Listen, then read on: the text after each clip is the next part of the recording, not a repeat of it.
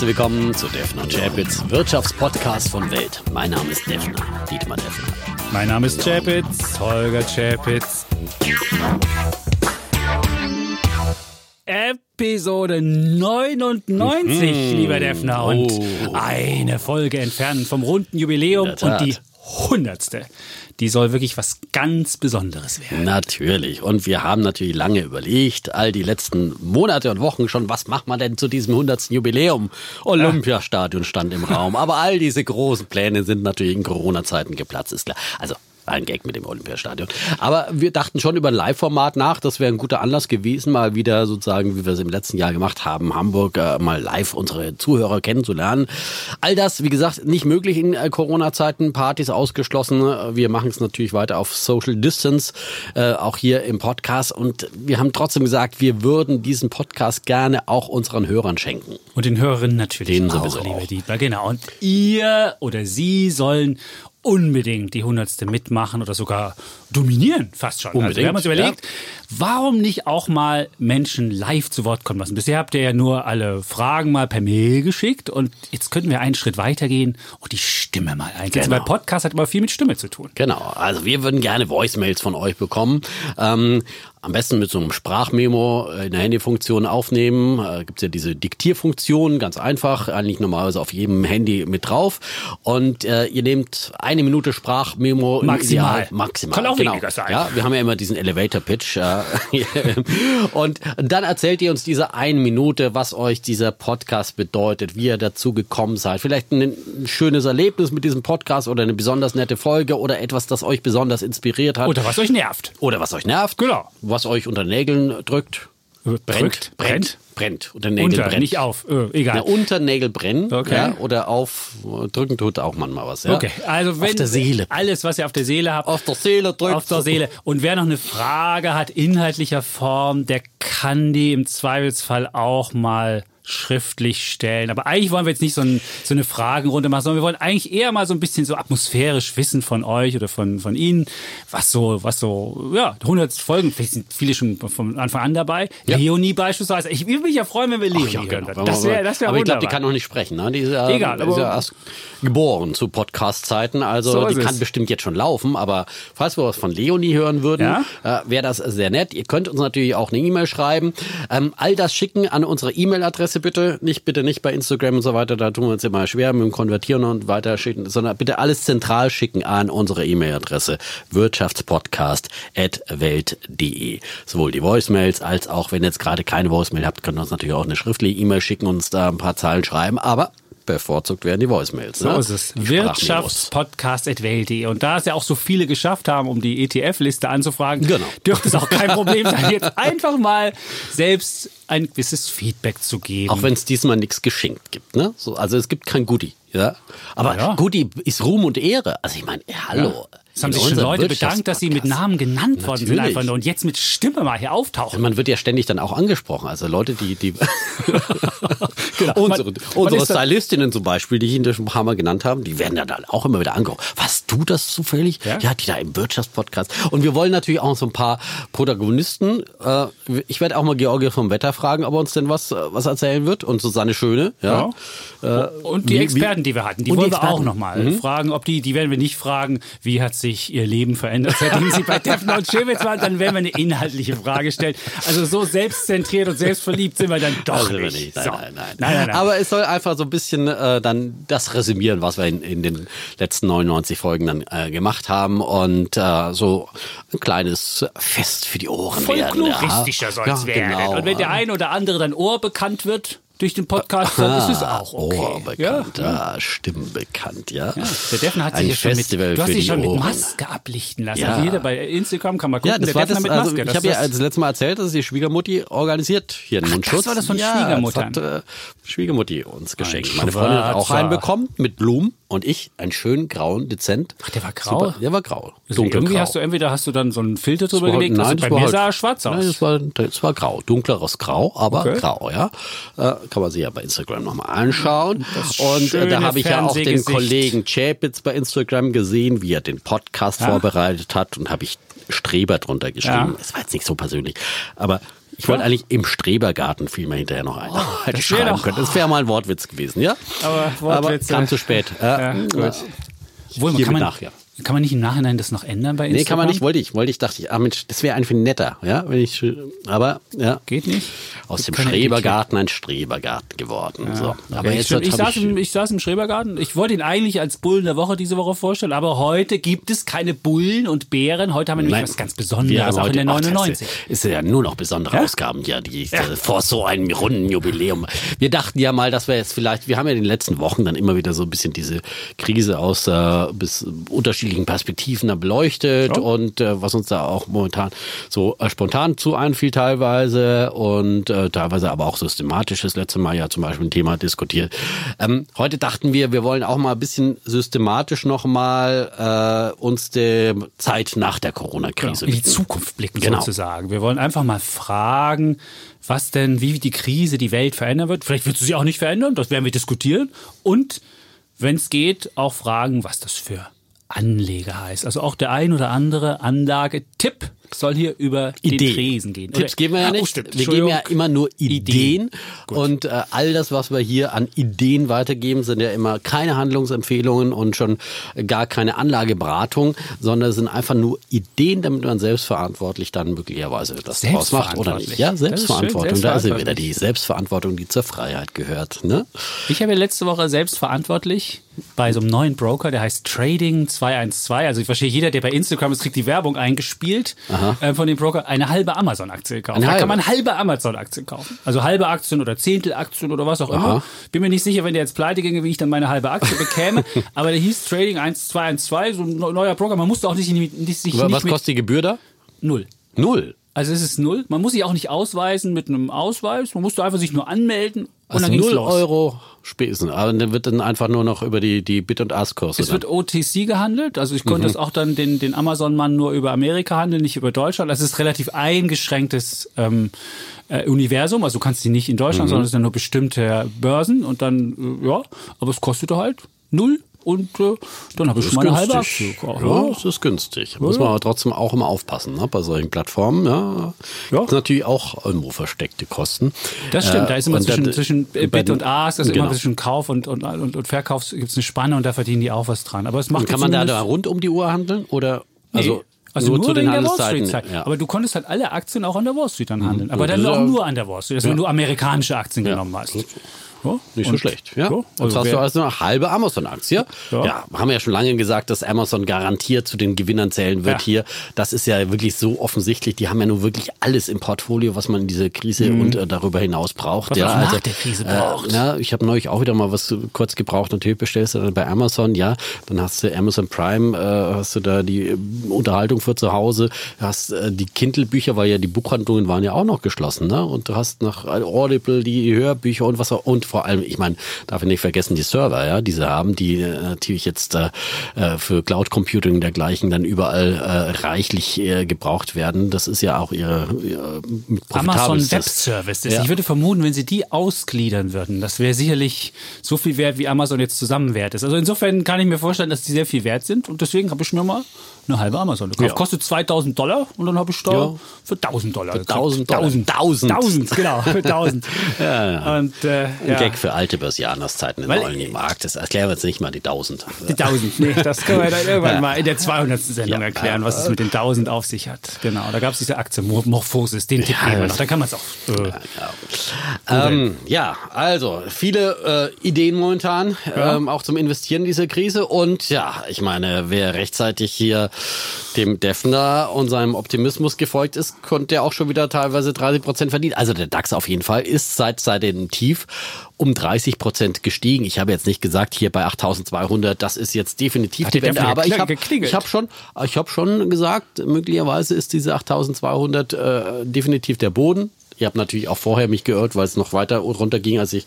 Ähm, aber auf der anderen Seite kam dann tatsächlich zumindest bis jetzt diese Wende und 30 Prozent seit dem Tief, obwohl wir mitten in dieser Krise noch sind, äh, obwohl die Pandemie immer noch am grassieren ist. Äh, das ist schon mal ein Wort und ich finde, das ist halt ein Beweis dafür, äh, für was ich mal gesagt habe, dass es eben ganz schnell nach oben gehen kann auch wieder und dass eben die Gefahr ist, wenn man verkauft, ja, in so einer Krise, dass man einfach den Anschluss verpasst. Und wer jetzt bei 8.200 Punkten oder bei 9.000 10.000 oder unter 10.000 verkauft hat, der steht jetzt da mit seinem Kapital auf dem Haufen Geld, ja, und guckt, wie dieser DAX oder dieser Börsenzug weltweit natürlich davon fährt und ist jetzt kriegt jetzt langsam wieder Kaufpanik, weil was soll er denn machen mit seinem Geld? Wo soll er denn hin? Er wird in Zukunft noch weniger Zinsen wahrscheinlich kriegen als jetzt ähm, auf absehbare Zeit äh, bei diesen äh, Gelddruckmaßnahmen, die momentan vor. Es ah, gibt genau. eigentlich fast nur noch die Aktie, ja.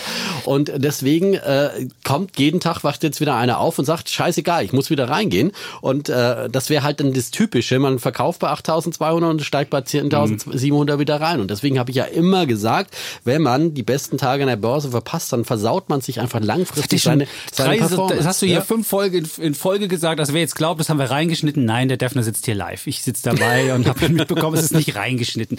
Aber ich muss sagen, wahrscheinlich werde ich die Wette wohl verlieren. Und Deine Wie-Wette? Meine Deine Wette, genau. Also die Wette, ah. ich hatte die, ich hatte gewettet, so dass wir nochmal, dass wir noch mal die, die alten Tiefstände sehen. Und normalerweise ist das ja auch so. Aber was mich dann zum Umschwenken gebracht hat, war dann äh, letztendlich am vergangenen Donnerstag, als dann die Fed kam und gesagt hat, wir kaufen auch noch für 2,3 Billionen Junkbonds. Und meine Idee war ja immer, dass diese Krise sich noch aus, von der Liquiditätskrise in eine äh, Insolvenzkrise sich ausweitet, sprich ganz viele Unternehmen pleite gehen und dann die Pleitewelle nochmal den zweiten Ausverkauf bringen. Wenn aber jetzt die Fed dasteht und im Zweifelsfalle ähm, noch sich solche, solche Hochrisikoanleihen kauft, ist natürlich die Wahrscheinlichkeit, dass es zu dieser Insolvenzkrise kommt, ja, ich würde sagen, gefallen. Sie ist nicht ganz weg, weil die Fed gibt ihnen ja nicht Geld umsonst, sondern es sind ja Anleihen, die da gekauft werden, aber es ist auf jeden Fall weniger. Und wenn man beispielsweise Ford gesehen hat, die hatten eine Pleitewahrscheinlichkeit von, ich glaube, 25 Prozent.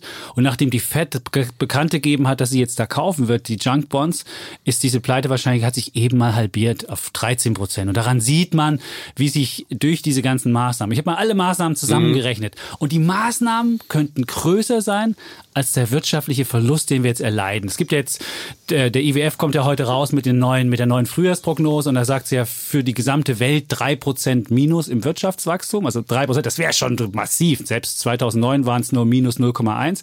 Jetzt sagt der IWF drei Prozent voraus und das wären ungefähr, wenn man sieht, die Welt ist 80 Billionen groß, hat man ungefähr 2,5 ähm, Billionen Dollar, die an Werten wegkommt. Und die Notenbanken werden das Dreifache reinpumpen, also 7,5. Also es mhm. könnte sein, dass die Notenbanken sogar mehr reinwerfen, da habe ich noch nicht mal die ganzen Stimulusprogramme der Regierung dazu gemacht, als jetzt verloren geht. Und das natürlich alles zusammen, das kann nicht ohne Folgen bleiben und deswegen äh, glaube ich auch nicht mehr, dass es, dass es nochmal runtergeht. Natürlich könnte es passieren, dass Amerika, wenn sie aus dem, oder andere Staaten, wenn sie aus dem Lockdown kommen und dann auf einmal die Zahlen wieder hochgehen und dann nochmal ein neuer Lockdown notwendig ist, dass es dann nochmal runtergeht. Aber sollte das nicht passieren, glaube ich, ja, dann ist Aber ich glaube, gesehen. ich meine ja, das, das war ja auch einmal Teil meiner Argumentation, dass es wieder schnell nach oben gehen wird, dass wir ein V bekommen. Das äh, war einfach auch vorhersehbar, dass die Notenbanken hier massiv reingehen nee, aber werden. nicht das. Dass sie Junkbonds kaufen, ja, gut, ist was, nicht vorhersehbar was jetzt, gewesen. Nein, nee. was jetzt nicht. Also, ich will ja nicht Mensch sagen, hallo, ich will jetzt nicht sagen, dass ich dir vorhersagen konnte, welche einzelnen Maßnahmen sie ergreifen werden.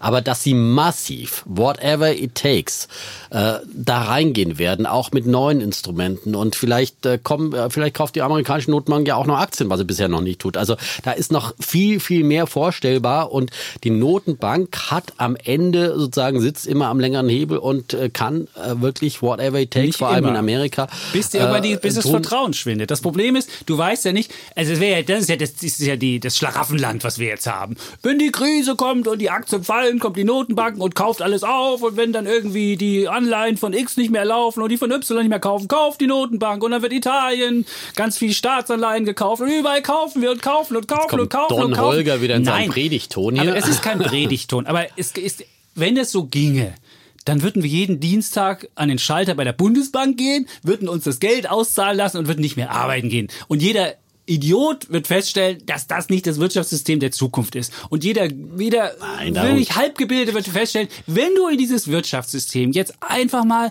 in diesem Jahr 10 Billionen Dollar umgerechnet an Liquidität reinpumpst und da keine Wirtschaftsleistung dahinter steckt, das wird Folgen haben. Da kann Nein, jeder. es geht ja, und es, geht, wird Folgen du haben. aber es geht jetzt aber trotzdem nicht darum, dass wir immer einfach immer nur Geld drucken äh, und Doch, das ist doch deine Lösung. Du MMT. sagst, die Notenbanken kommen Nein, immer und lösen alles mit Geld. Zu, nee, aber in der Krise ist es genau das richtige Mittel. Es Und wir geht kommen hier um die Krise, raus es geht um die Das das schärfste. Wirtschaftskrise, in der wir möglicherweise sind äh, und um die es auf jeden Fall geben würde, ohne Hilfen von der Notenbank, von den Regierungen. Ähm, und teilweise sind die Maßnahmen, ich meine, sie sind nur gerechtfertigt, weil die Maßnahmen äh, sind ja nicht eigenverschuldet von der Wirtschaft, sondern sind ja staatlich verordnet. Da wird staatlich verordnet, werden gewisse Industrien auf Null heruntergefahren, Luftfahrt, äh, Tourismus und so weiter.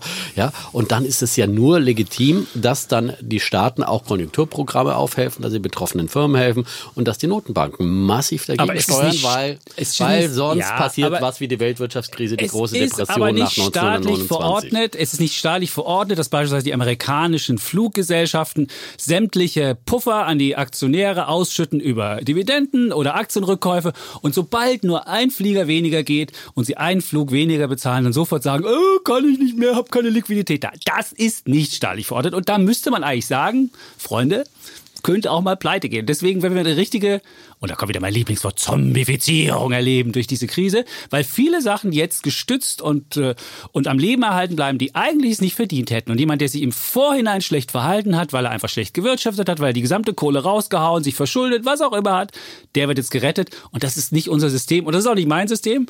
Und deswegen denke ich, das wird noch seine Folgen haben. Und dafür werden wir bezahlen Naja, es werden Form. trotzdem Fluggesellschaften auf der Strecke bleiben. Mal gespannt, was mit Condor wird, nachdem äh, sozusagen der polnische Käufer da abgesprungen ist. Und in, äh, also ich, ich glaube schon auch, dass äh, auch in dieser Krise äh, zum Beispiel eben auch Airlines, die schwach sind, dann ähm, äh, mittel- bis langfristig auf der Strecke bleiben werden.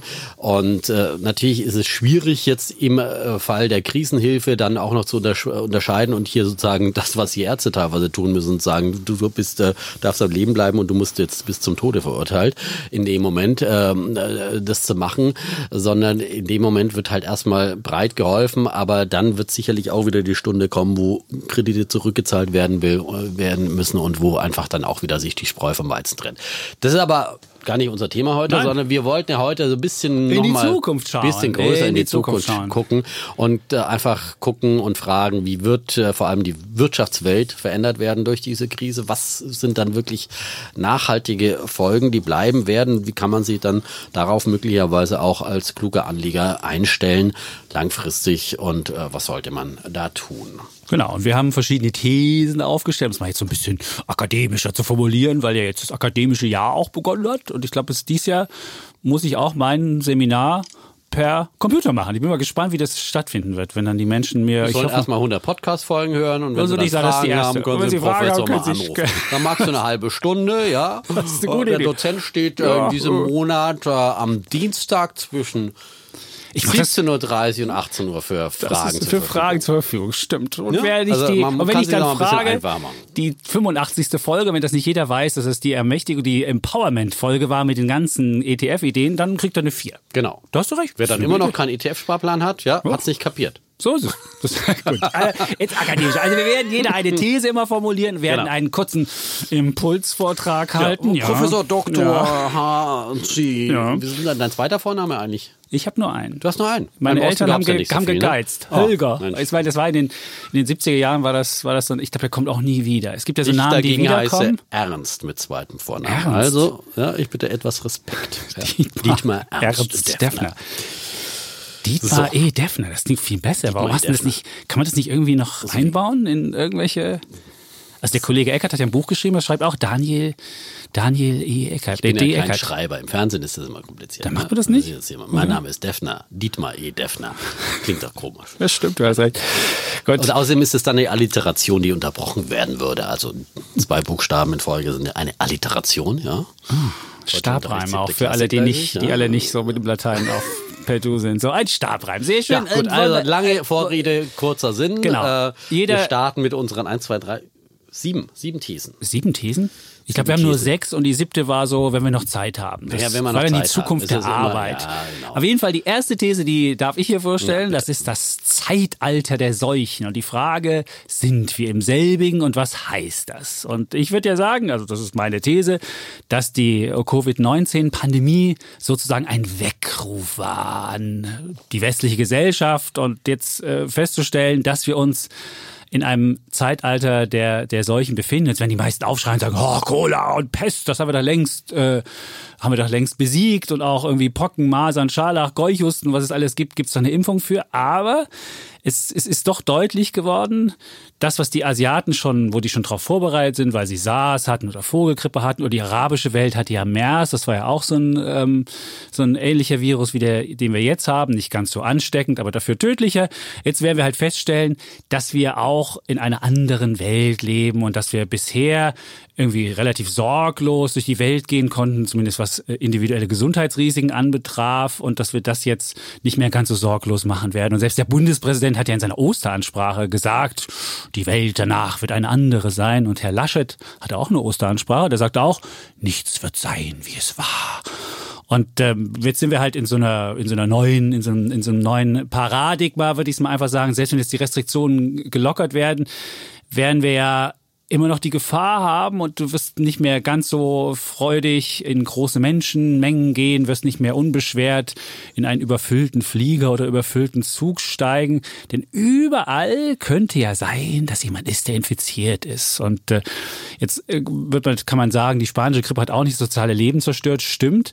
Aber was jetzt anders ist und was wir jetzt schon feststellen, unsere Gesellschaft ist anders geworden als früher. Früher haben wir gesagt, ja, eine Pandemie, das gehört einfach ganz normal zum Leben dazu. Das ist halt ein Lebensrisiko und das ist halt Teil des Alltags. Und wenn du da gestorben bist durch ein Virus, dann war das halt so. Und in dieser neue, in dieser Gesellschaft, die wir jetzt haben, haben wir halt viel größer, was auch gut so ist, das will ich gar nicht äh, als schlecht sehen. Wir haben aber eine viel größere ähm, wie soll ich sagen, viel, wir, schätzen das Leben viel größer, als es früher noch der Fall ist, vor 50 Jahren. Und deswegen gucken wir halt ganz anders auf die Welt und versuchen eben, die Welt ähm, jetzt sicherer zu machen. Und dann kommen wir halt zu den Sachen, die sich meines Erachtens ändern werden. Das Gesundheitswesen beispielsweise müssen wir komplett neu denken. Es wird mehr Überkapazitäten und Doppelstrukturen geben. In Deutschland war es ja bisher immer so, dass wir gesagt haben, Mensch, wir müssen eigentlich Krankenhäuser zumachen und wir haben viel zu viele Krankenhausbetten. Das ist alles ganz schlimm und das ist nicht ökonomisch genug. Das werden wir jetzt überlegen. Ähm, also wird die Gesellschaft dafür mehr ausgeben müssen, für die Gesundheit, was auch unsere Sozialkassen machen wird. Und ähm, es wird äh, passieren, dass die Welt äh, sonst auch sich ändern wird. Du wirst im Restaurant die Tische weiter auseinanderstellen müssen. Du wirst im Konzert irgendwie Konzerte werden anders stattfinden müssen. Auch Fußball wird wahrscheinlich ein ganz anderer Sport werden. Und ähm, klar wird die moderne Medizin ähm, auch Medikamente finden und wir werden auch einen Impfstoff finden, aber das ist wahrscheinlich noch relativ lang hin, vielleicht so ein, zwei Jahre, sagen Experten, bis wir den Impfstoff haben. Und wir stellen auch fest, möglicherweise kommt dann wieder der nächste Virus um die Ecke, so wie es eben die Asiaten schon gelernt haben. Und dann gibt es den nächsten Ausbruch. Und was heißt das dann alles zum Ende? Wir werden infra, in, ineffizientere Strukturen haben, weil wir einfach mehr Doppelsachen machen, wie im Krankenhaus. Das werden wir auch in anderen Gebieten machen. Und wir werden wahrscheinlich ein geringeres Potenzialwachstum haben, weil diese, ähm, ja, dieses Leben doch ein anderes ist und wir uns auf was Neues einstellen müssen. Oh, eine oh. große These. Also ja. dieser Begriff, das Zeitalter der Seuchen, das finde ich wirklich komplett daneben, muss ich ganz ehrlich sagen, weil ich meine, das suggeriert einfach, dass wir noch nie irgendwie Seuchen hatten auf dieser Welt. Du hast angesprochen, Pest und Cholera, die irgendwie damals im Mittelalter irgendwie halb Europa dahin rafften. Das waren halt wirkliche Seuchen. Die spanische Grippe nach dem Ersten Weltkrieg, 25 Millionen sind weltweit gestorben, ja. Und, äh, und dann gab's äh, eben SARS schon äh, Anfang des Jahrtausends, die auch eine große Seuche war, hauptsächlich im asiatischen Raum betroffen. Ähm, nicht dieses Ausmaß jetzt äh, von, von Corona, aber es gab zu allen Zeiten Seuchen und früher gab es die viel intensiver. Und natürlich haben diese Seuchen irgendwie die Welt verändert, wie alles immer wieder das die Welt verändert, wie jeder Flügelschlag eines Schmetterlings die Welt verändert. Die Welt ist etwas Dynamisches, die sich ständig verändert, von jedem Tag, aber immer dieses so, ja, jetzt ist die große Zäsur da und jetzt sind wir im Zeitalter der Seuchen und alles ist anders und die Welt ist mehr so wie früher. Das finde ich immer diese totale Übertreibung, die man dann in, der, in dieser Wahrnehmung hat. Ähm, wenn man meint, jetzt ist mal wieder so ein einschneidendes Erlebnis passiert. Natürlich wird es Folgen haben, das ist ganz klar und vor allem äh, direkte Folgen äh, für die direkt betroffenen Branchen. Du hast die Gesundheitsbranche genannt. Da glaube ich auch, da wird man natürlich ganz andere Vorkehrungen treffen. Es wird nicht mehr so sein, dass das Robert Koch Institut ein Pandemie-Warnbuch schreibt, das dann irgendwo in einer Schublade eines Ministerialbeamten verschwindet und äh, nicht umgesetzt wird. Ähm, und ähm, andere haben auch gewarnt. Bill Gates, äh, der in den Tagesthemen in diesem Wochenende war im Interview und auch davon gesprochen hat, dass er 2015 zusammen mit anderen auf die Gefahr und Möglichkeit einer weltweiten Pandemie hingewiesen hat. Und auch dieser Mahner wurde nicht erhört. Bill Gates dagegen, der hat ja rechtzeitig auch vorgesorgt. Der hat ja mit seiner Bill Gates Stiftung, Bill und Melinda Gates Stiftung, die haben ja investiert in Impfstoffhersteller wie zum Beispiel CureVac, die jetzt maßgeblich an einer Entwicklung eines äh, Corona-Impfstoffes mit beteiligt sind. Ähm, das sind äh, dann übrigens die äh, immer wieder arg gescholtenen Milliardäre, äh, die Philanthropen, die ja immer wieder verprügelt wurden, weil sie ja angeblich demokratisch nicht legitimiert Gutes tun auf dieser Welt. Was gab's da immer wieder Hass und Häme, teilweise für diese Leute. Und jetzt zeigt sich, wie weitsichtig diese Leute sind, im Gegensatz zu den demokratisch legitimierten Institutionen, die solche Dinge übersehen haben. Ähm, also gut, dass wir auch solche Leute haben, gut, dass wir solche weitsichtigen Visionäre haben, die auf eigene Kosten mit ihrem eigenen Geld hier rechtzeitig vorgesorgt haben und äh, dank denen wir jetzt auch eine ganz andere Impfstoff zumindest Forschung haben, weil die äh, hier auf eigene Kosten lange investiert haben. Das nur am nebenbei. Also ich glaube, man wird natürlich zukünftig äh, das Gesundheitssystem auf äh, solche möglichen Eventualitäten ausrichten. Man ist sich jetzt eines neuen Risikos bewusst, ähm, das es zwar vorher auch schon gab, eben die Seuche an sich, aber deswegen würde ich es eher das Zeitalter der äh, solchen Risikowahrnehmung vielleicht bezeichnen, wenn wir schon einen Begriff hier formulieren wollen. Mm, also das Gesundheitssystem wird in allen Ländern, wo man sich zumindest leisten kann, dann besser ausgestattet werden mit mehr Notfallbetten, mit mehr Beatmungsgeräten und so weiter und so fort und hoffentlich auch mit besser bezahlten ähm, Krankenschwestern, Pflegern, Ärztinnen und so weiter. Ähm, und äh, man wird hoffentlich dann auch der Pharmaforschung und der Biotechnologie, die auch immer wieder verschmäht worden ist, äh, einen anderen Stellenwert zumessen, einen besseren, positiver auch gegenüber Arzneimittelforschung äh, eingestellt sein und es nicht immer als die blöde Pharmalobby äh, diskreditieren, sondern auch hier äh, offener sein und äh, zum Beispiel eben dann auch in der Medikamentenzulassung vielleicht auch äh, die Dinge ein bisschen forcieren, wenn man jetzt davon spricht, man kann vielleicht in zwölf bis 15 äh, Monaten einen äh, Impfstoff haben, das hat früher fünf Jahre gedauert, bis einer dann wirklich äh, zugelassen war, dass man hier Dinge beschleunigt, die auch in Zukunft dann helfen, ähm, solche äh, Krankheiten, Seuchen zu verhindern. Und das hat dann auch Bill Gates gesagt in den Tagesthemen, äh, dass er glaubt, dass äh, bei der nächsten Pandemie eben die Welt besser vorbereitet sein wird, auch dank der vielen eben der großen Medikamentenforschung. Auch äh, da bin ich jetzt auch kein Experte, aber da gibt es natürlich dann äh, Grundlagenforschung, die auch äh, in Zukunft dann auch schneller anwendbar ist. Ähm, und äh, dass wir äh, dann besser vorbereitet sein werden. Und ich glaube nicht, dass wir grundlegend, äh, das wird jetzt zu lange sein, bis es keinen Impfstoff gibt, aber dass wir jetzt grundlegend sagen, wir fahren nie mehr wieder U-Bahn, wir schaffen U-Bahnen ab, wir schaffen den öffentlichen Nahverkehr ab, wir schaffen große Städte ab, wir schaffen Flu äh, äh Fußballstadien ab oder haben jetzt in jedem künftig auch zwei oder drei Jahre nach dieser Pandemie äh, dann immer eineinhalb Meter äh, Abstand. Das lässt sich einfach nicht überall äh, äh, so machen. Äh, es wird gewisser Weise in den Köpfen drin sein, aber man wird in gewisser Weise auch wieder zum normalen Leben übergehen. Das war immer so, auch gerade nach Terroranschlägen, auch gerade nach 9-11, da hat man auch immer gedacht, die Welt wird keine andere, eine ganz andere sein wie zuvor, aber trotzdem kehrt man auch wieder, je länger die Zeit vergeht, äh, zur Normalität zurück. Und deswegen glaube ich, in gewisser Weise wird sich die Welt ändern in den direkt betroffenen Branchen, aber diese Welt wird im Großen und Ganzen aber auch wieder weiter ticken, ähm, wie sie war. Und äh, das Ende der Welt? Habe ich nicht, das Nein, Ende der Welt habe ich ja nicht nicht aus, ich habe das Ende der Welt nicht ausgerufen. Sag ja nicht, aber, aber, du sagst, es wird keine, keine Stadien mehr geben oder Nein, was ich habe nicht gesagt, keine Stadien. Nein, es wird erstmal äh, anders sein. Es wird, ja, es wird anders, anders sein. Wird Überleg sein? doch mal, wie war es mit dem AIDS-Virus?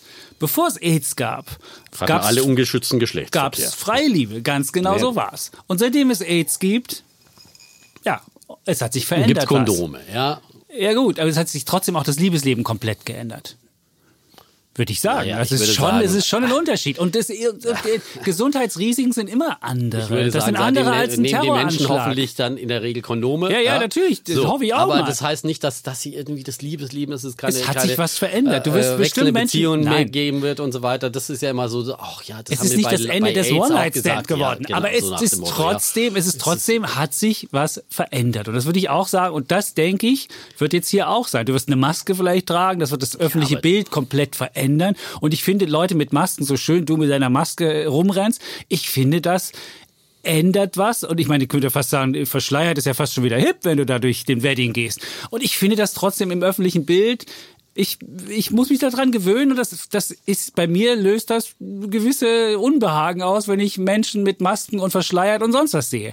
Und deswegen, ich, da wird man schon dran erinnert und es wird sich ein bisschen was ändern. Und deswegen, das meine ich. Ja, und ich denke, und du ändern, hast halt, du hast halt viel ineffizientere Strukturen, das wirst du im Gesundheitswesen schon haben, du wirst es auch an anderen Stellen haben und dann wirst du einfach weniger Potenzialwachstum haben auf eine Art. Ach, dann äh, schöpfst du andere Potenziale, positive Effekte durch die Digitalisierung, die jetzt einen Schub bekommt. So viele Branchen kriegen jetzt einen Schub. Natürlich ist es etwas, dieses Virus, das die Disruption insgesamt verstärkt, das Trends verstärkt, ähm, die eh da waren, dass äh, möglicherweise, auch wenn viele gerettet werden, aber einfach äh, sozusagen äh, Unternehmen und äh, äh, Geschäftstätigkeiten, die einfach äh, sozusagen aus einer anderen Welt sind, zum Scheitern verurteilt sind, ja, die jetzt den Todesstoß bekommen. Es wird natürlich äh, vieles beschleunigen, das ist ja klar, äh, die wirtschaftlichen Folgen, aber dass wir jetzt sozusagen jetzt hier in den nächsten äh, zehn Jahren immer nur noch mit ähm, Mundschutz oder auf äh, Distanz leben, das glaube ich nicht, das wird nicht so sein. Es wird wieder äh, menschliche Nähe geben und dann weiß man auch wieder, dann hat man vielleicht in Zukunft von Apple und Google einfach so eine Pandemie-App auf seinem äh, Dings und weiß, wenn es wieder irgendwie einen Alarm geben sollte, kann man die aktivieren, was auch immer. Und man hat einen Mundschutz zu Hause oder vielleicht sogar einen besseren Atemschutz, der einen auch selber schützt, ne, ist vorgesorgt, die Krankenhäuser haben genug Atemschutzgeräte und dann kann man aber auch wieder zum normalen Leben zurückkehren, sobald es einen Impfstoff gibt. Und man muss jetzt nicht jeden Tag Angst haben, äh, wenn man nach draußen geht. So, Gut. Ich würde sagen, Profiteure hatten wir schon ein paar genannt. Ja. Wahrscheinlich die, die Gesundheits- und Pharma- und Biotech-Branche. Da gibt's ja auch ETFs, die auf die ganze Branche Gibt's, setzen. genau, Gibt's, ja. da kann man Und das die wurden ja auch total verprügelt teilweise. Ja? Ich Ja. meine, selbst Bayer zum Beispiel ja, hat ja auch äh, ein Medikament, ein ganz altes Medikament äh, am Start, das möglicherweise als Medikament nutzt. Ja? Aber hat das nicht- hat das spenden nicht die aber übrigens großzügig. Und Ja, es hat auch nicht die, die. Wirkung, glaube ich, gehabt. Noch nicht, es aber das ist immer- momentan es sind ein paar Leute bei umgekommen, als sie es genommen haben. Aber, Naja gut, jetzt momentan laufen die Forschungen noch. So. Also, ja, ja, ob das jetzt das große Dings ist, aber ist egal. Ich glaube einfach, dass äh, insgesamt diese Branche langfristig profitieren wird, Mhm. weil sie bessere Bedingungen einfach haben werden, grundsätzlicher Natur. Genau. Und das ja. wäre eine der, der Branchen, die profitieren. Was Würdest ich du auch eine Fresenius-Aktie kaufen? Also ich meine, ich hab, Klinikbetreiber ich geb, zum Beispiel. Ich gebe zu, ja. ich habe Fresenius Metal Care gekauft vor drei Wochen oder Aber vier Wochen. Das ist ja Die ein Dialysebetreiber. Ne? Uns Die- egal, die ja. war so billig, dass sie hat mich angeschrien. Es gibt manchmal so Sachen, da schreit Ja, mich eine Aktie an. es, sie schrie ist mich alles an. so billig gewesen. Es, es wurde ja alles komplett verprügelt, ob es jetzt ein Profiteur oder nicht. Also gut, andere Branchen Aber sie war noch billig, als gelitten. der DAX schon wieder gestiegen war. Das war das Schöne. Und dann guckte ich, dachte ich so, äh, gut. Nein, aber ich glaube, da kann man einfach auch querbeet. Ähm, Ja.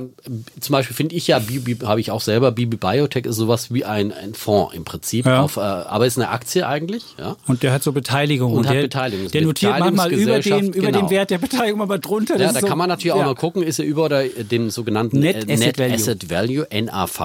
Und wenn es drunter ist, dann weiß man, da kriegt man eigentlich ein Substanzschnäppchen. Ne? Man kauft einfach Oder die so- Leute sehen was, dass möglicherweise die Substanz so nicht sein. substanziell Das, das kann immer so oder ist. So sein. Aber die haben auch noch, das ist noch, so. nur, äh, garantieren auch eine Dividendenrendite. Also was heißt garantieren? Die Dividende ist nie garantiert, aber äh, das ist möglicherweise eine Idee, um auch zu diversifizieren, weil in dieser Branche muss man wirklich Ja. breit anlegen. Ja? Diversifizieren, weil es macht keinen Sinn, jetzt ein Biotech-Titel Nee. oder auch eine von diesen Gehypten, die jetzt da möglicherweise einen Impfstoff finden. Äh, das ist natürlich wirklich sehr gewagtes Spiel und vor allem, wenn es dann so eine gehypte Aktie ist, BioNTech oder sowas, die ja abgegangen ist wie Schmitz Katze. Also ich meine, da ist dann schon wirklich sehr, sehr viel äh, sozusagen Positives eingepreist, was man erst auch noch liefern muss und dann lieber ein bisschen breiter in diesen Sektor Mhm. Aber es investieren. gibt Gesundheits-ETFs. Das, sind- das sind nicht nur, das Genau. sind auch so mit Tronics drin oder solche Sachen. Das müssen wir auch mal gucken. äh, es gibt ja noch weitere Gesundheitstrends, nicht nur die Medikamentenhersteller, sondern auch noch äh, die, die anderes Equipment herstellen. Die sind ja möglicherweise auch die großen. Okay, soweit zum Thema, ob wir in einem Zeitalter der Seuchen jetzt leben oder nicht. Thema. Ja, ähm, oh. das andere, was ja dann auch jetzt, ich kann es auch nicht mehr hören. Ja, das Ende der Globalisierung oder wir, die Globalisierung äh, wird nicht mehr so sein, wie, wie, wie sie einmal war oder äh, was weiß ich, äh, Rückabwicklung der Globalisierung beginnt und so weiter und so fort. Ja, natürlich wird sich hier auch etwas ändern, aber eben auch wieder nicht so dramatisch, wie es momentan äh, oft zu lesen ist. Und ähm, ich glaube, die Globalisierung wird genauso wenig zurückzudrehen sein wie andere Dinge. Natürlich überdenken momentan die äh, Firmen ihre Lieferketten, ist ja keine Frage. Aber äh, das heißt doch nicht, dass wir hier eine Repatriotisierung erleben werden, dass die alle wieder anfangen, alles in Deutschland herzustellen. Das kann sich doch kein Mensch le leisten, dass wir anfangen, die Textilwirtschaft wieder nach Deutschland zu holen oder die komplette Arzneimittelherstellung selbst. Ja, natürlich haben wir gelernt, dass wir uns jetzt hier in diesem Bereich nicht abhängig machen äh, sollten von einzelnen Ländern wie China oder Indien. Das ist natürlich doof, wenn die ganze Medikamentenherstellung äh, in einem Land liegt. Ja, äh, genauso doof ist es natürlich, wenn ein Autozulieferer nur aus nur einem Land all seine Zulieferteile bekommt. Dann ist er extrem abhängig. Aber das hat man ja auch schon in Zeiten des Handelskrieges gelernt mit Zöllen und dergleichen. Das ist immer immer äh, ein Problem ist, wenn man zu abhängig ist von einzelnen Ländern, von einzelnen Regionen. Und ich glaube, die Lehre bei vielen Firmen wird sein, dass man natürlich seine Zulieferkette äh, überprüft und dass man versucht, die noch weiter zu diversifizieren, dass man sich äh, bei allen Teilen, das war früher auch schon ein Trend, auch damit man sich in Verhandlungen nicht unbedingt erpressen lässt von einem Zulieferer, dass man immer äh, hat äh, möglicherweise möglichst zwei Zulieferer hat äh, für einen Teil, damit man eben hier nicht so äh, dem Preisdruck ausgeliefert ist. Und das wird jetzt noch mehr sicherlich passieren, dass man sich verschiedene Zulieferer äh, für einen dasselbe Teil sucht und dass die möglicherweise dann auch regional, global diversifiziert sind, äh, möglichst weit auseinander, auch im Hinblick eben auf solche Seuchen. Natürlich wird jedes Unternehmen in Zukunft auch einen Pandemieplan haben. Viele Unternehmen haben das übrigens schon, BASF zum Beispiel, dem Chef habe ich neulich auch gesprochen im Interview. Die haben gesagt, ja, wir haben seit SARS haben wir natürlich Pandemiepläne, die wir jederzeit aktivieren können. Die sind da teilweise teilweise viel äh, weiter gewesen als äh, sozusagen die Politik. Und ähm, da wird jeder Vorstand jetzt natürlich sich fragen lassen, was machst du in diesem Fall und wie sieht deine Lieferkette aus? Ist die Pandemie fest sozusagen? Aber äh, das heißt eben nicht, dass wir alles dann im Lande pr produzieren würden. Und das wäre ja auch nochmal ein extremes Klumpenrisiko, muss man ja auch sehen. Wenn man jetzt alles an einem Ort machen würde, VW profitiert ja gerade momentan davon, ähm, dass man eben auch in China fertigt und verkauft. Da gab es letzte Woche aus Aussagen vom ähm, China-Chef, dass äh, in, in China die Produktion schon fast komplett wieder hochgelaufen ist und vor allem, dass der Verkauf in China wieder, wieder anrollt und man rechnet damit, dass man doch im Frühsommer möglicherweise dann schon wieder die Niveaus des Vorjahres erreichen kann. Also ähm, da ist es eben ein Vorteil, wenn man sowohl in Märkten als auch in der Produktion ähm, weltweit global diversifiziert wird und dieser Trend der Globalisierung wird auch durch das Coronavirus nicht zu stoppen sein. Gut. Oh, ich habe gesprochen. Du hast gesprochen. Da sprach der da bin ich natürlich ganz anderer Ansicht. Ich finde, nein, die Globalisierung ist ja in den vergangenen Jahren schon teilweise zurückgedreht worden. Man muss sich nur die Zahlen angucken. Früher war es ja immer so, Globalisierung Schritt voran. Das hieß, der globale Handel ist immer stärker gestiegen als das globale Bruttoinlandsprodukt. Und wenn du jetzt mal die letzten zwölf Jahre anguckst, habe ich mir mal die Zahlen vom IWF rausgesucht, da war es in sechs Jahren schon so, dass der globale Handel weniger stark gestiegen ist als das globale Bruttoinlandsprodukt, sprich wir hatten eine Deglobalisierung. Und für dieses Jahr rechnet der IWF damit, dass wir drei Prozent Minus beim globalen BIP haben, aber beim globalen Handel minus elf Prozent. Da sieht man schon, was da für Unwuchten passieren. Das heißt, im nächsten Jahr erwarten Sie, dass sich das wieder ein bisschen ausgleicht, aber nicht wieder voll.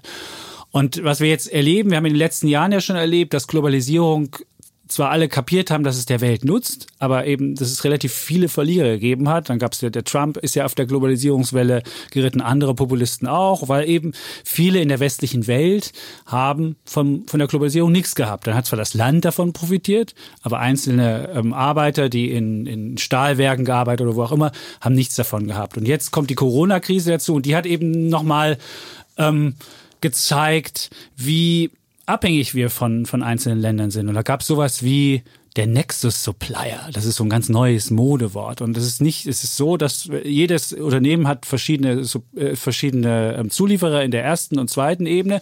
Aber dann hast du halt in der dritten Ebene manchmal ähm, Zulieferer, die, die gar nicht so bekannt sind, die aber jedes Unternehmen im Netzwerk beliefern. Und wenn dieser eine ausfällt, dann hast du in der dritten äh, Generation erst ähm, einen Ausfall, aber dann steht alles still. Und diese Nexus Supplier, das ist, hat, hat sich jetzt gezeigt in der Krise, wo nämlich ein Unternehmen in China ausfällt und das war der Nexus Supplier, der alle irgendwie zwar nicht ganz oben, aber weiter unten zugeliefert hat, dann stand überall alles still. Und das hat gezeigt, wie anfällig wir sind. Und jetzt musst du halt unterscheiden, ähm, zwischen Effizienz, was du ja mit Lieferketten hast, und auf der anderen Seite Resilienz, also wie äh, unabhängig bist du. Und das, da glaube ich schon, dass sich da ein Trend rückgängig äh, gemacht wird.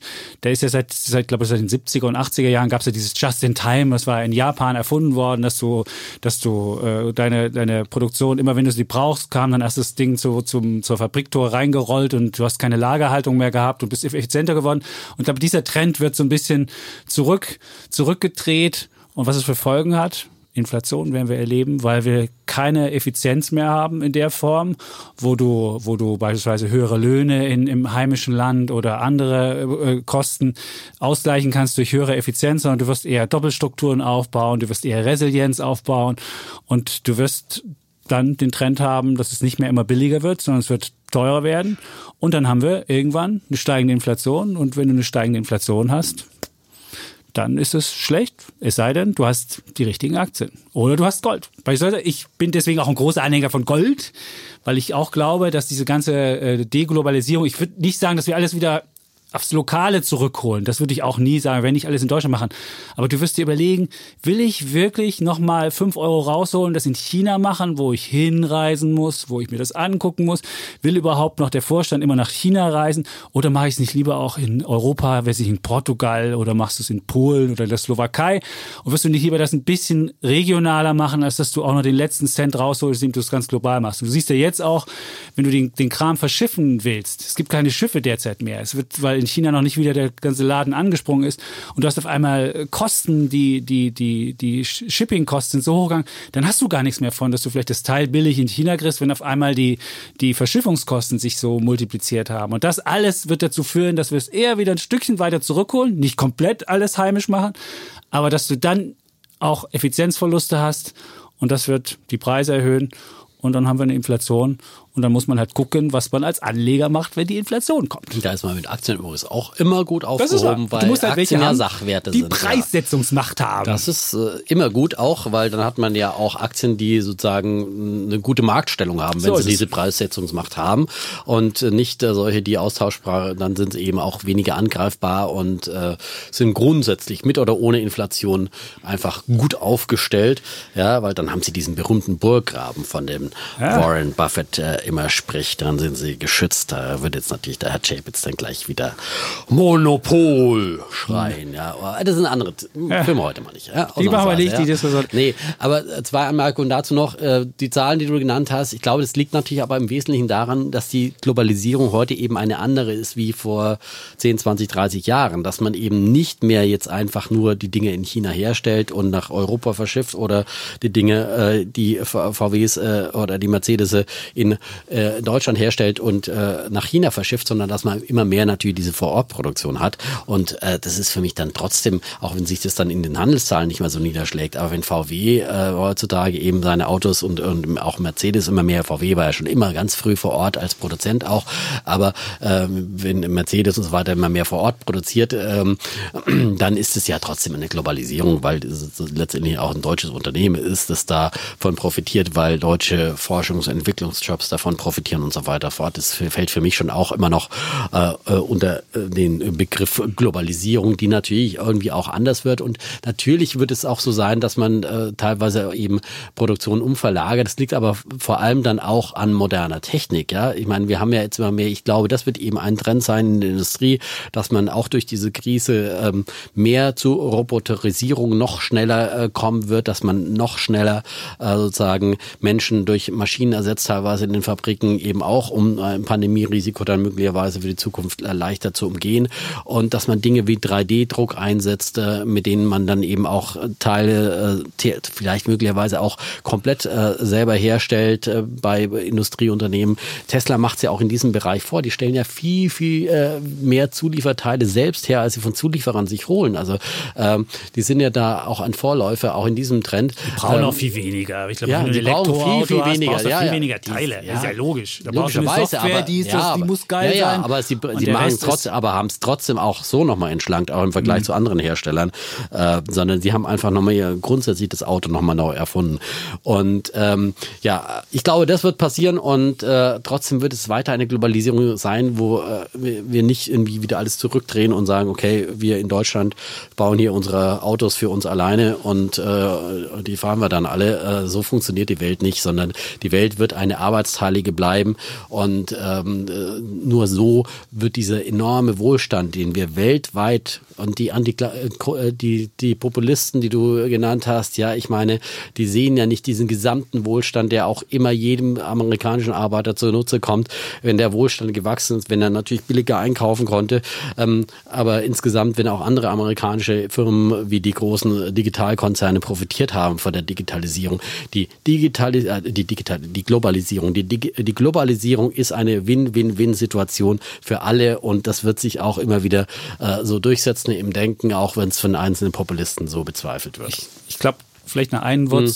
dazu zum Schluss. Ich glaube ja, dass wir politische Konstellationen haben, dass wir auf so eine bipolare Welt zustreben. Amerika auf der einen Seite, China auf der anderen Seite, dass man sich gegen, dass so eine Art kalter Krieg wieder eher stattfindet und dass dadurch schon alleine die Globalisierung nicht weiter voranschreiten kann, weil du ja dann gerade was, was, was Intellectual Property, also was wirklich kluge Patente anbetrifft, das wirst du dem anderen nicht mehr geben und da wirst du, da wirst du weiter mit Sanktionen kommen und so weiter. Und deswegen glaube ich nicht, dass wir diese Globalisierung Globalisierung, wie wir sie seit 1995 hatten, seitdem China mit der WTO verhandelt und 2001 sind sie dann beigetreten, dass wirklich alles ging in der Welt und man überall alles hin und her und sonst wie. Das wird es nicht mehr geben und ich glaube schon, das wird sich radikal ändern. Und dann werden wir auch das eine oder andere Effizienzgewinn rückdrehen müssen, den einen oder anderen Wohlstand weniger haben und dann, äh, ja, und die eine oder andere Inflation, die wir glaubten, dass sie weg ist, die wird wieder kommen. Ja, aber wie gesagt, äh, man kann, der, der Preis, äh, der Verbraucher ist trotzdem preissensitiv oder er hat einfach nur auch begrenzte Mittel. Und äh, du kannst nicht einfach, äh, das kannst du vielleicht jetzt sagen, wenn du Atemschutzmasken fürs Gesundheitssystem, fürs staatliche herstellst, äh, dass da möglicherweise dann die Preissensitivität nicht mehr so hoch ist, ja, und was vorher Centbeträge gekostet hat, äh, kostet bloß plötzlich 10 Euro. Ähm, aber das wirst du nicht im großen, breiten Stil machen können, weil dann macht auch der Verbraucher nicht mehr mit und dann regelt das auch auch wieder die Marktwirtschaft und dann siegt derjenige wieder, der auch günstigere Preise anbieten kann, eben auch durch Fertigung anderswo. Aber moderne Technologie ist, glaube ich, da für mich der entscheidendere Faktor in diesem Bereich als jetzt irgendwie eine äh, Pandemie, die wir erlebt haben. So, wir haben ja noch mehr Themen zu diskutieren. Genau. Wir haben uns heute echt viel vorgenommen. Das wären alle, alles Einzelthemen gewesen, ne? Stimmt, aber wir wollen ja die Zukunft versuchen mal, heute mal zu diskutieren ja, genau. und zu gucken, was könnte es sein. Wenn andere noch über einen Exit aus dem Shutdown, da sind wir schon in der Zukunft. Da sind wir schon längst vorbei. das haben wir schon, schon vor, weiß ich nicht, wie viele Wochen haben wir das diskutiert. Ja. Wir kommen zum nächsten Thema, was ähm, mich besonders umtreibt weil ich ja aus einer, Mar also einer Staatswirtschaft komme. In der DDR bin ich ja groß geworden, 18 Jahre da gelebt und äh, meine These wäre, dass wir jetzt nicht in so eine sozialistische Staatswirtschaft wieder zurückkehren, aus, wie, wie ich sie aus der DDR kenne, sondern wir werden aber schon eher in eine Staatswirtschaft stärker hineinkommen. Es gab ja den ehemaligen Bundeskanzler Helmut Kohl, der hat ja mal gesagt, wenn die Staatsquote über 50 Prozent steigt, dann sind wir im Sozialismus. Und ähm, ja, 2020 würde ich sagen, wenn Helmut Kohl noch leben würde, willkommen im Sozialismus. Also werden wahrscheinlich in diesem Jahr wird es so sein, dass die Staatsquote, die ja im vergangenen Jahr noch bei 45 Prozent lag, über die 50 Prozent Quote kommen wird. Ähm, und dann heißt es, dass jeder zweite in Deutschland erwirtschaftete Euro irgendwie durch die Staatshände geht. Und wenn natürlich was durch die Staatshände geht, dann äh, ist das natürlich was ganz anderes, als wenn das privatwirtschaftlich organisiert ist. Und äh, was dann, was dann äh, passieren wird, der Staat gibt das Geld ja anders aus, als es der private Mensch machen würde. Wir haben dann irgendwie Geld für Sozialleistungen, wir haben dann Geld für Subventionen, wir haben dann Geld für alle möglichen anderen Sachen. Und das hat natürlich Folgen für Wohlstand und für Wachstum. Denn ähm, der Staat guckt nicht so auf Effizienz, der Staat guckt eher auf Wähler und dann ist eine Wählergruppe wie Rentner besonders interessant. Da gibt's halt eher so wie eine Grundrente. Da wird eher nicht geguckt, muss ich heute investieren, um dann irgendwie in zehn Jahren was rauszubekommen, wie das ein Unternehmen machen würde, was er an die Zukunft denken muss, sondern der Staat denkt äh, oder der politische Lenker denkt, ich möchte wiedergewählt werden, da möchte ich möglichst einen schnellen Erfolg haben. Und wenn ich jetzt was investiere heute, dann äh, und, und die Investition sie erst in, weiß ich nicht, zehn Jahren aus äh, zahlt, dann bin ich gar nicht mehr da, dann kann ich gar nicht gewählt werden. Und all diese Sachen haben natürlich ihre, haben natürlich alle ihre, ihre negativen Folgen. Und die Rettungsmilliarden, die es jetzt gibt vom Staat, also jeder kann ja einen Kredit bekommen, der zu 100 Prozent gedeckt ist. Da wird der Staat natürlich auch bei privaten Unternehmen sagen, okay, du hast jetzt die Rettungsmilliarden bekommen, aber dafür wollen wir auch eine gewisse Mitsprache haben. Und dann heißt das, dass auch private Unternehmen, die heute noch privat sind und wo heute noch der Firmenlenker oder wo der Aufsichtsrat oder wo auch immer das Sagen haben, ähm, dass dann der Staat da ein Wort mitreden wird. Dann wirst du weniger, ähm, weniger schnelle Entscheidungen treffen, es wird komplizierter und so weiter. Und du wirst natürlich mit dem ganzen äh, Geld, was äh, ausgegeben wird, wirst du das Kapital auch gern mal fehlallokieren, weil Geld, der Staat gibt das Geld immer etwas anders aus und dem ist es ja auch, der ist auch nicht so rechenschaftspflichtig, wie das ein Unternehmen ist.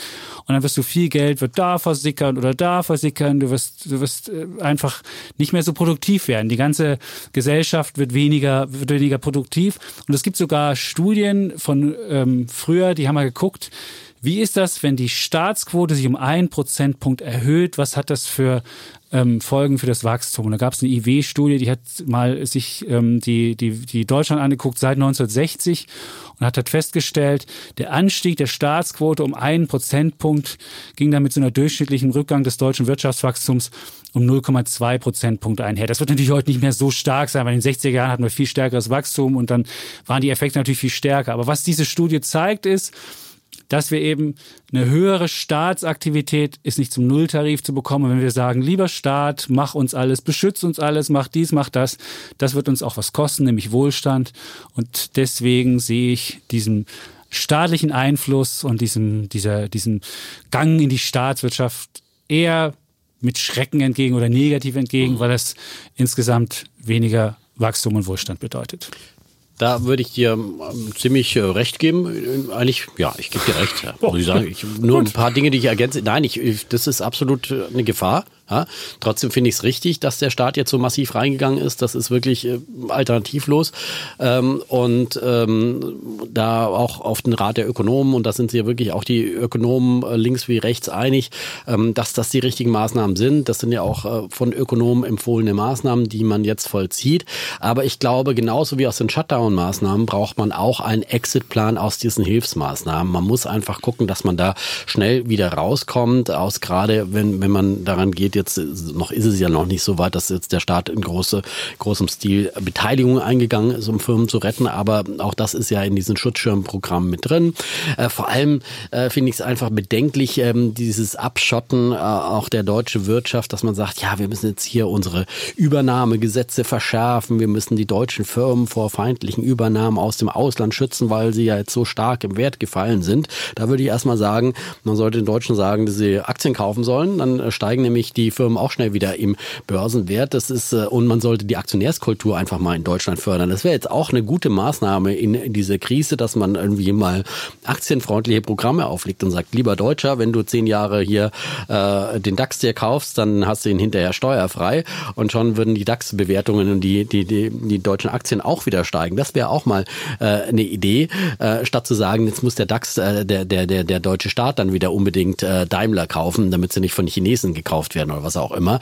Ähm, äh, wäre ich dagegen, natürlich bei Infrastrukturunternehmen, die wirklich sensibel sind, äh, muss man das überlegen. Aber bei allem anderen und ob Daimler wirklich äh, systemrelevant für die deutsche Wirtschaft ist, würde ich jetzt bezweifeln, auch wenn sie einen, einen sehr traditionsreichen Stern da vorne auf der Kühlerhaube habe. Aber das könnte notfalls dann auch in chinesischer Hand sein. Und äh, so, wenn man sich am Markt dann eben nicht bewährt, weil man so einen niedrigen Börsenwert dann nicht, auch nicht unverschuldet hat, dann äh, wird man eben auch mal aus dem Ausland aufgekauft Ich finde, da kann nicht der Staat irgendwie jedes, äh, jedes Unternehmen dann aufkaufen und äh, sozusagen verstaatlichen, bloß weil es jetzt gerade billig zu haben ist.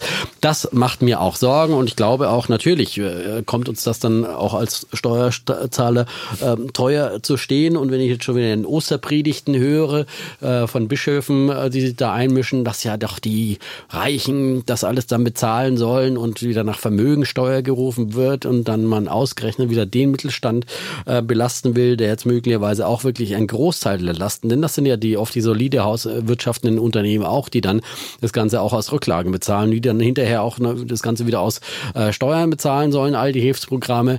Also ähm, da kommen sicherlich große Gefahren auf uns zu. Deswegen hier Exitpläne auch aus den Hilfsprogrammen, auch über die muss man dann rechtzeitig nachdenken. Gut. Ich, ich glaube nicht, dass es solche Exitpläne, wenn der Staat einmal die Machtanballung hat, das, das sieht man ja bei der EZB, habe ich einmal die ja, Rettungsprogramme. EZB die EZB Staat. hat aber nie, ja, aber es ist auch eine Bürokratie auf eine Art. Das ist auch eine bürokratische Behörde. Wenn ein Staat einmal die Chance sieht, jetzt mal wirklich ein bisschen mehr zuzugreifen, endlich mal zu sagen, ah, dann machen wir doch gleich mal noch irgendwie ein digitales Geld, dass wir den Leuten wirklich auch gleich die Vermögenssteuer abknöpfen können und so weiter, dann glaube ich schon, dass diese Chance nicht, ja, aber never waste a crisis, ja, wird sich wir der sind in einer denken. Demokratie und irgendwann gibt es dann auch wieder mal Wähler, die auch mal Parteien wählen, die Steuern senken. Glaubst du, dass das gibt? zu erwähnen. Aber nicht auf, also über Steuersenkung brauchen wir jetzt über kurzfristige Nee. Zeit äh, sicherlich nicht nachdenken, sondern es ist ja schon der Ruf nach Solidar und wie gesagt, Ganz genau. Vermögensabgabe und alles mögliche. Also das ist äh, auf kurze Frist wird es nicht passieren. Und die Leute trotzdem- lieben das eher sogar. Die wollen ja, die rufen ja nach dem so. starken Ja, ja, Staat und die natürlich. wollen das ja. Und dann sagt der Staat, oh, vielen Dank, das machen wir doch gerne für euch. gib mir doch und deswegen, und ich sehe diese, dieser Trend. Und wenn wir die Staatsquote dauerhaft über 50 Prozent halten würden, das fände ich wirklich extrem äh, frustrierend. Und ich hoffe mal, dass es jetzt ein Ausnahmejahr bleibt und dass wir dann auch da wieder runterkommen. Hoffe ich und, ich würde sagen, dass da die Staatsquote Aber ist so trotzdem mein, muss man schon auch sagen, ich und äh, wir sind ja beide große Marktwirtschaftsfans. Auf der anderen Seite ist man jetzt momentan einfach froh, in Deutschland zu leben und nicht in den USA mit diesem äh, wirklich äh, sehr markt, äh, Ja, Marktwirtschaft. Wir marktwirtschaftlichen genau. System, ja, wo es dann eben keine Arbeitslosenversicherung, ein schwaches Gesundheitssystem gibt und all das, ja.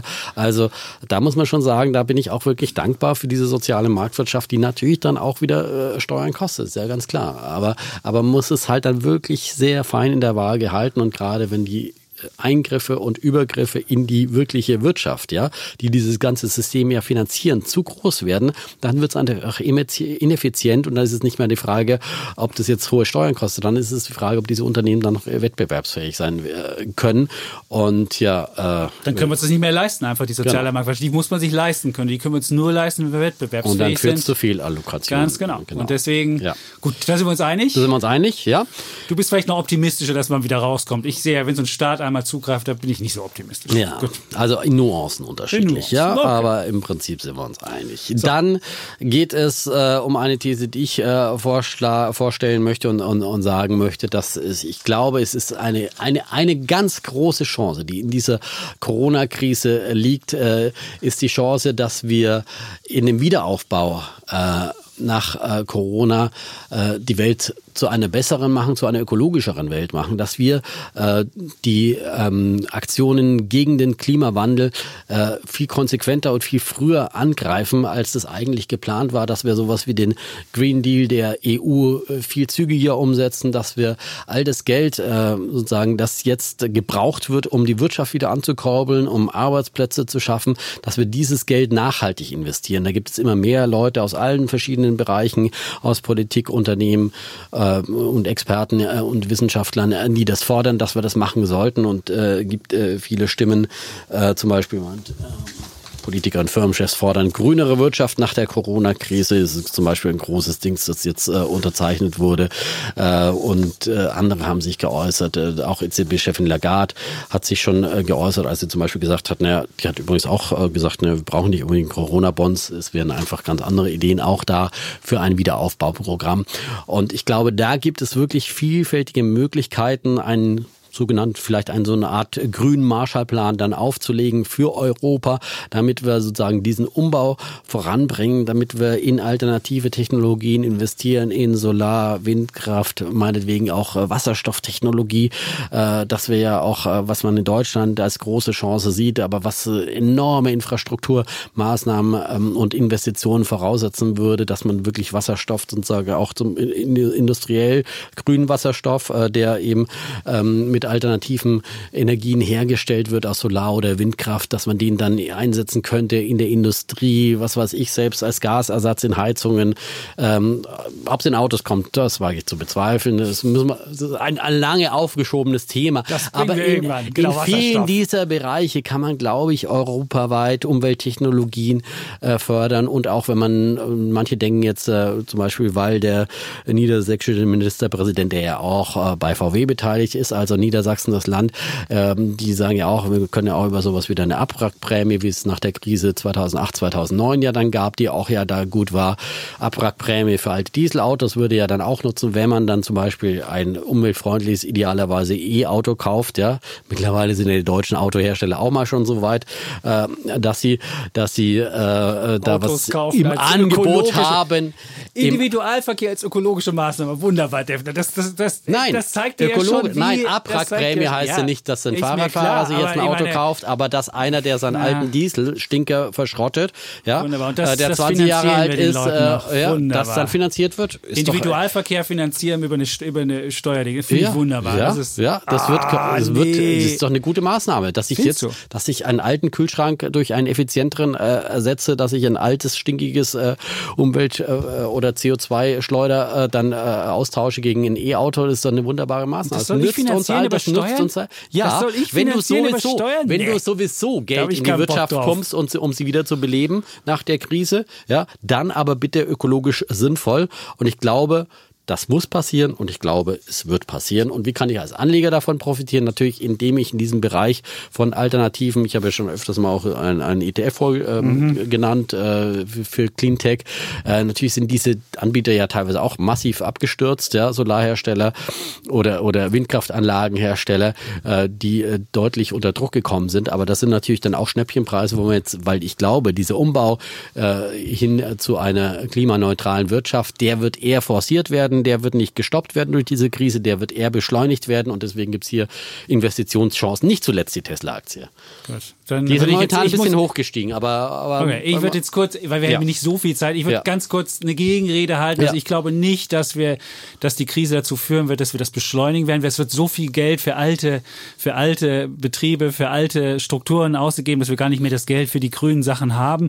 Ähm, die Autobauer nicht zuletzt haben ja schon gefordert, dass sie bitteschön die strengeren EU-Abgasregeln, dass die doch bitte befreit werden sollen davon. Also daran siehst du ja schon, welche Chancen da eher gesehen werden, dass du halt versuchst, eher diese, diesen Trend abzubauen.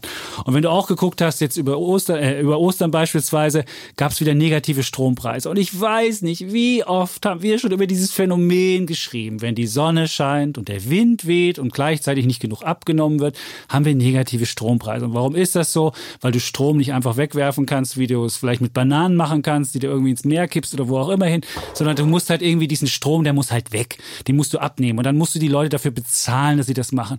Und wenn wir einfach mal Speichertechnologie hätten, wo dieser überschüssige Strom, wie viele Jahre machen wir das schon? Wie viel, wie viele Milliarden haben wir in die Energiewende bezahlt? Es ist nichts passiert. Es gibt diese Wasserstoff, man könnte es irgendwie mit der Wasserstofflösung und könnte den Wasserstoff dann gleich in die alten Gasrohre pumpen. Da gäbe es Technologien, wie auch immer. Es hat der deutsche Staat bis heute nicht hinbekommen, dieses Problem von negativen Strompreisen, wo das nur einfach deutlich wird, dass wir keine, keine richtige Sache das jetzt der Schub. Es wird es auch jetzt nicht geben, weil jetzt erstmal willst du die alten, der, willst du erstmal die alten Firmen retten und dann ist am Ende kein Geld mehr da. Ich sehe es ja bei uns bei, bei der Schule von meinem Sohn, selbst bei der Vorzeigeschule, beim Gymnasium, kannst du nicht mal eine Mensa bauen, weil das Geld dafür nicht da ist. Aber du kannst irgendwie den Leuten vielleicht auch eine Abwrackprämie für ein E-Auto geben. Danke, das wäre nicht so mein Konzept und deswegen sage ich, diese Krise wird nicht dazu dienen oder nicht dazu führen, dass wir noch schneller in die grüne, in die grüne äh, Ära gehen und äh, da bin ich längst nicht so optimistisch, weil dafür ist dann am Ende doch wieder kein Geld da. Und äh, so an so einfachen Dingen wie dem negativen Strompreis siehst du einfach, wie absurd diese ganze Geschichte ist. So. Ja. Gut, Gut dann kommen wir Thema. zum nächsten Thema. Genau, das wir auch relativ schnell. Sputen, ja. Es geht um Tourismus und mhm. Fliegen. Da glaube ich ja, dass sich der Tourismus ändern wird. Und äh, ähm, naja, gerade so ein Massentourismus, wo du ganz viele Leute in ein großes Flugzeug steckst und dadurch diese, diese Fixkosten Flugzeug auf ganz viele Nasen aufteilst und dann die Leute irgendwo hin transportierst, das wird in Zeiten der sozialen Distanz wahrscheinlich nicht mehr das Geschäftsmodell sein, was so gut funktionieren wird. Genauso glaube ich nicht, dass du Kreuzfahrten, wo du dann ganz viele Leute auf ein Kreuzfahrtschiff packst und die über die Meere schippern lässt, dass es das noch geben wird. Und deswegen denke ich, dass wir alle anderen Tourismus haben werden. Fernreisen wird es weniger geben oder nur noch für die, die es leisten können. Nicht mehr für jedermann. Auch einfach eine Flugreise, wo du einfach mal sagst, ach, ich fliege mal Städtereise Barcelona oder Städtereise, keine Ahnung wo. Auch das wird's, wird sich ändern. Und darüber wird vielleicht der Traum der grünen Menschen, die immer schon gesagt haben, wir haben exzessiven Konsum und wir, wir fliegen zu viel. Das wird vielleicht automatisch über diesen Weg gehen. Aber ich glaube nicht, dass es über den anderen Weg geht, dass wir jetzt alle investieren in grüne Sachen, sondern es wird eher so sein, dass wir den Konsum ändern müssen, weil durch die Krise hervorgerufen einfach bestimmte Sachen sich nicht mehr alle leisten können. Und deswegen würde ich denken, da wird sich einiges ändern. Und wir hatten ja in der früheren Zeit immer äh, die, die Tendenz, dass, dass, dass der Flugverkehr sich mit dem anderthalbfachen des Bruttoinlandsprodukts nach oben bewegt hat. Und ich glaube, dieser Trend wird auch erstmal vorbei sein. Und äh, Fliegen wird nicht so wie in den 80er Jahren, wo sie es nur die ganz Reichen leisten können. So schlimm wird es nicht werden, aber es wird schon so sein, dass es nicht mehr so eine einfache so, ach, flieg halt oder das, das wird es nicht mehr geben. Da bin ich ganz anderer Meinung. Ich glaube, dass der Tourismus äh, sehr schnell wieder aufblühen wird, weil äh, das einfach eine Grundsehnsucht der Menschen ist, dass sie reisen wollen, dass sie Urlaub machen wollen, dass sie für Urlaub auch auf manches andere verzichten werden und dass sie da äh, zu allerletzt sparen werden. Gerade wir Deutschen sind ja immer noch die Reiseweltmeister und viele andere Völker kommen dazu. Die, die Chinesen haben uns wahrscheinlich schon abgeschenkt als Reiseweltmeister, aber die wollen auch wieder die Welt sehen und es gibt viele aufstrebende Mittelschichten weltweit, die die Welt sehen wollen, die andere Kulturen erleben erleben wollen. Und das kann man eben nicht durch eine Dokumentation auf Netflix oder wo auch immer auf Weltfernsehen ersetzen, sondern äh, das muss man einfach selber erleben. Ein fremdes Land, das kann man nur riechen, schmecken, fühlen, hören, wahrnehmen. Und ich bin so viel gereist durch die Welt und ich äh, würde keines dieser Erlebnisse missen wollen. Und das kann man nicht ersetzen durch irgendetwas anderes. Deswegen glaube ich, dass der Tourismus wird sehr, sehr schnell wieder auf den Wachstumspfad zurückkehren.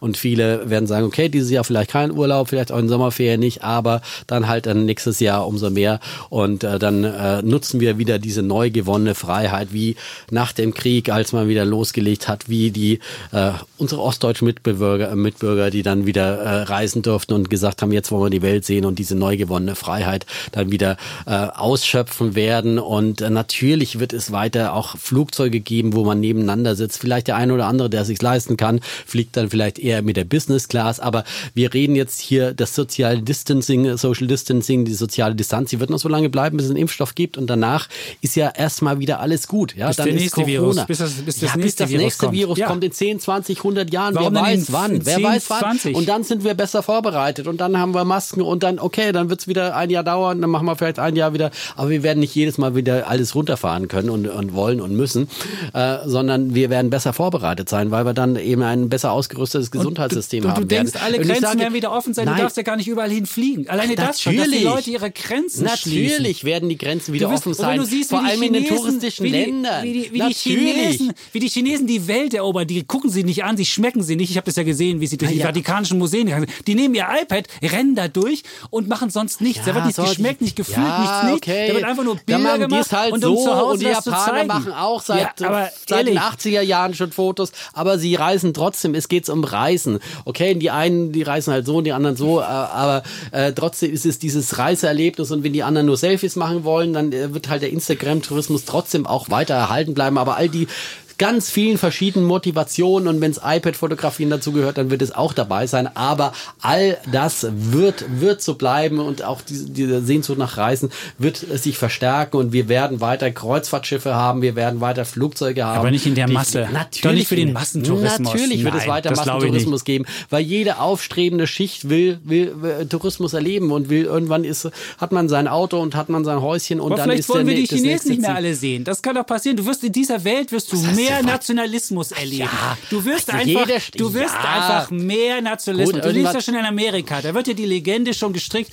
Der Chinamann hat irgendwie in einem das- Labor den, das Virus irgendwie Ja, raustreten was lassen und so Trump- weiter. was und das Trump wird aber alles rausposaunt. Ja, aber, Aber diese Geschichte wird dazu führen, dass du, dass Amerika sagt, oh, muss ich jetzt jeden chinesischen äh, Touristen hier noch haben? Nein. Und das wirst du erleben in irgendeiner Form. Und das wirst du auch, du wirst dieses alte, unbeschwert überall hinfliegen und wirst Das du genau diese. Rede wurde nach 9-11 gemacht. Oh, das ist das Ende des Tourismus. Und jedes Mal, wenn in Ägypten ein Anschlag ist oder irgendwo ein Anschlag, oh, man wird nie mehr wieder nach Ägypten aber das ist fliegen. doch was Die anderes, ein Leute vergessen. oder eine- Nein, oder eine- natürlich, eine aber nach dem Terroranschlag, seitdem gibt's halt Sicherheitskontrollen an Flugzeugen. Das bleibt. Es werden Sicherheits, vielleicht gibt's zu, zukünftig auch noch Fieberkontrollen am Flughafen. Super Idee. Vielleicht muss man, zu, ja, warum nicht? Warum, vielleicht muss man zukünftig ein, Zug, äh, ein Bluttestzeugnis mit sich führen, was auch immer. Dann werden auch immer mehr Leute, die können sich gar nicht leisten, werden. Es wird weiter gereist werden. ja Das ist schon. das Entscheidende. Ja, es wird ein paar andere Maßnahmen geben, aber es wird weiter gereist werden. Ja, es wird weiter gereist werden, das habe ich ja nicht gesagt. Und aber nicht deswegen- in der Größe, Nicht in der, in der Art, Nein. in der Unbeschwertheit. Ja. Aber nein, in mehr. dem Volumen natürlich schon. Das Volumen Du wird sagst, das Volumen in wird zwei wieder so Jahren sein. wieder da sein, wo es war.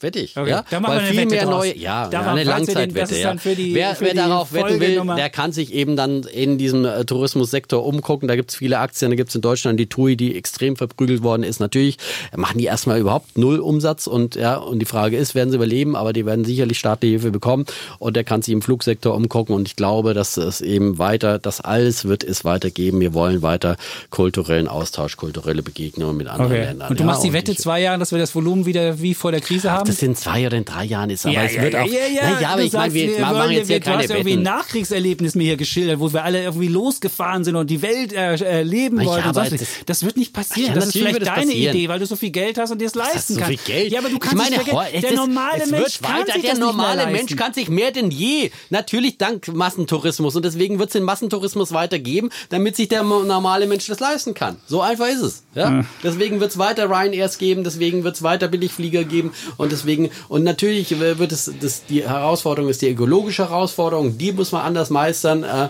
aber nicht mit Angst vor einem äh, Virus, das irgendwann mal da war und irgendwann wieder kommt. Man hat ja, ist ja nicht so wie, wie eine Terrorgefahr, die immer irgendwo latent da ist, sondern eine Hä? Virusgefahr, Virusgefahr ist ja, doch immer da. Ja, ist Ja Natürlich. immer da, aber natürlich wird ein Virus irgendwie viel früher demnächst entdeckt und jetzt wirst nicht sagen, Edge Badge, heute hat die ganze Welt ein Virus. Also das ist ja, das ist jetzt eine ähm, Wahrnehmung in diesem Moment, eine Momentwahrnehmung, die weiter fortgeschrieben wird, aber so wird es nicht sein. Und äh, nach 9-11 sind die Leute auch in Amerika alle nicht mehr geflogen und da gab es viel, viel mehr Autounfälle und da gab es ja auch Studien, wie gefährlich dann diese Angst war, dieses Narrativ der Angst des vom Terrorismus und seitdem hat es keine solch einschneidenden An Anschläge mehr auf Flugzeuge gegeben wie, jemals. Ja? Und es wurden neue Sicherheitsvorkehrungen getroffen und man hat weitergelebt und man hat weiter, ist weiter geflogen und hat weiter gelebt. Und das wird Und auch weiter diesmal so sein. Und ob das jetzt in zwei gestiegen. oder drei Jahren ist doch Oder egal. in fünf Jahren oder in zehn. Es ist schon ein Ja. Unterschied. Ja, es, Es ist schon ein meine, Unterschied. Aber in zwei oder in drei Jahren, das ist kein Unterschied. Es geht um den langfristigen Trend, ja.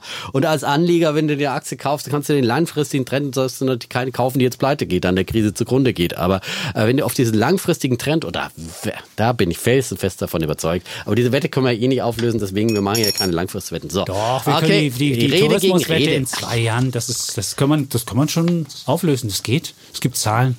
Ja. Dann werden wir das sehen. So, jetzt gibt's das So. letzte von dir noch. Mobilität. Mobilität, äh, das Ja. passt ja mit da rein, ja, glaube ich auch. Also Es wird weiter, natürlich wird es weiter Züge geben. Wenn du jetzt glaubst, wir werden nicht mehr U-Bahn fahren, natürlich wird es weiter auch wieder äh, volle Züge geben. Irgendwann mal, äh, wenn, wie gesagt, nach äh, Impfstoff, nachdem der Coronavirus gebannt ist. Aber trotzdem wird es ein gewisses Umdenken geben, da, dass ich glaube, dass äh, man natürlich in gewisser Weise Vorsorge betreibt. Das ist ja das eine, dass dieses äh, Ding in den Köpfen ist, dass man sagt, okay, wenn mal wieder ein so ein, eine Pandemie kommt, dann will ich äh, nicht unvorbereitet sein. Das kann aus meiner Sicht dazu führen, dass sozusagen das totgesagte Auto äh, eine Wiederauferstehung erlebt. Äh, das sieht man teilweise jetzt auch schon in China, wie denen die, die äh, Autohäuser die Bude eingerannt wird, weil die Leute plötzlich irgendwie so dieses Gefühl haben, naja, so dieses My Home is my Castle, also auch mein fahrendes Home ist meine, mein, mein fahrender Panzer vielleicht, ja, gegen die Welt da draußen, dass man nicht unbedingt mehr sich nur abhängig machen will vom ähm, öffentlichen Nahverkehr Nahverkehr oder von äh, Sharing-Diensten oder von, von geteilten Diensten, vor allem, wo man mit anderen Leuten dann teilweise in einem Teiltaxi sitzt, sondern ich glaube, dass äh, der Trend wieder auch dahin gehen wird, dass man auch wieder ein eigenes Auto besitzen will, haben will.